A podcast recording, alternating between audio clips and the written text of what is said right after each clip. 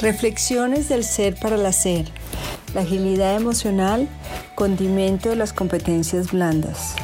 Las personas se olvidan de lo que haces o de lo que dices, pero nunca de cómo los haces sentir. El cociente intelectual, tan importante hace unos años, al menos en mi época, cuando yo hacía mi bachillerato, para proyectar el éxito de los individuos, demostró que no es suficiente, ni mucho menos predictivo del futuro de un individuo.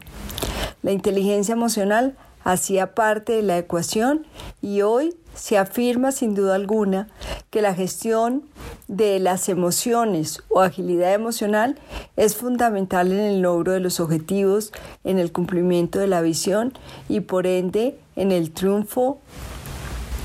en el trabajo y la vida de un individuo.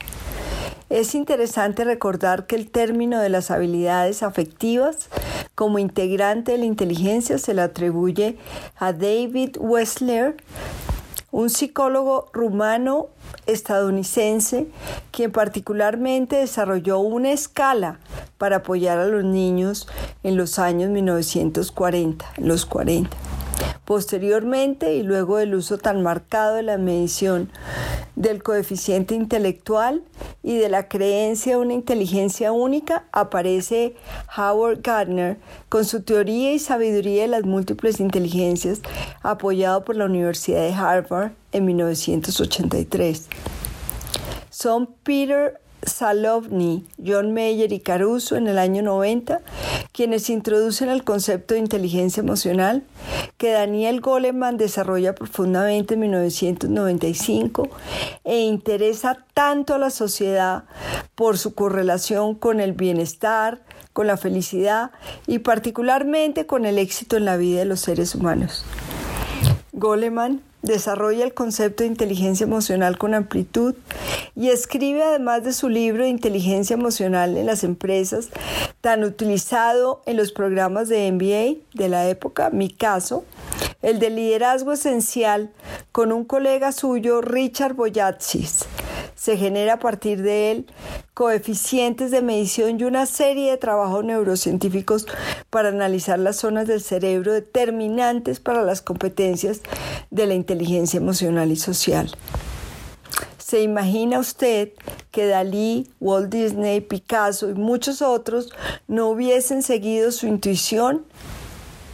aquella que sintieron por su perfil emocional? Con la nueva forma de hacer negocios a partir de la pandemia,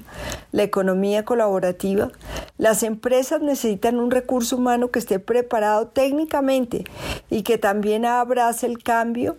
sea resiliente, adaptable, empático y por supuesto que controle el estrés, habilidades blandas que se relacionan directamente con la parte emocional de los seres humanos.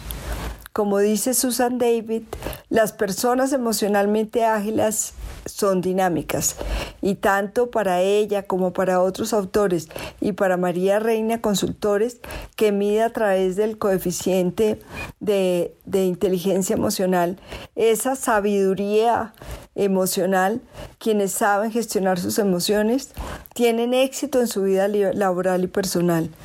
Los estadistas mencionan que el coeficiente emocional es responsable en un 65% de nuestro éxito, teniendo en cuenta que el 80% de nuestras decisiones es emocional. Las grandes empresas reclutadoras en el mundo valoran y evalúan con un ojo crítico las habilidades duras o técnicas muy relacionadas ahora con el mindset digital. Sin embargo, hoy le dan mayor peso a esas habilidades blandas que son precisamente las que se derivan de esa gestión emocional. Todas esas destrezas como la gestión del tiempo, del estrés, la concentración, la empatía, la capacidad de hacer relaciones, de comunicar, aún de liderar, son habilidades blandas, resultado del carácter, la disciplina y estructura que nos marca nuestro ADN y desarrollo de la infancia y son fundamentales en la proyección de cualquier individuo en un rol, cualquiera que sea, y más aún si se trata de cargos de dirección. Un estudio de Bloomberg mostró recientemente que el 40% de las empresas consideran que los empleados recién graduados carecen de las habilidades blandas necesarias para tener éxito en el trabajo, refiriéndose a la inteligencia emocional, el racionamiento complejo, la negociación y la persuasión. Siguiendo el Birman, insumo esencial de nuestra metodología del ser para el hacer, sabemos que las personas que se ubican en el lado derecho de la cuadrícula cerebro emocional tienen un potencial para aquellas habilidades blandas que surgen de la comunicación, color verde, y de la creatividad, color azul. Estos individuos serán seguramente más emocionales a, que, a quienes o aquellos que se ubican en el lado izquierdo de la cuadrícula, cerebro racional, y quienes presentan habilidades blandas, seguramente fortalezas como el control, la disciplina, la concentración y la ejecución. Ninguno es mejor que otro. Lo importante es reconocer aquellas habilidades y ser consciente que como seres humanos, cada habilidad es un potencial de fortaleza si a partir de su conocimiento las reconocemos, las gestionamos y las desarrollamos para ser la mejor versión de cada uno. La buena noticia es que podemos ayudarlos con el Birman y con la medición del IQ para desarrollar la agilidad emocional, base de las competencias blandas, entendiendo la autopercepción, la autoexpresión, la gestión de las relaciones, la toma de decisiones, el manejo del estrés, el indicador de felicidad y por supuesto el bienestar. Con cariño, María.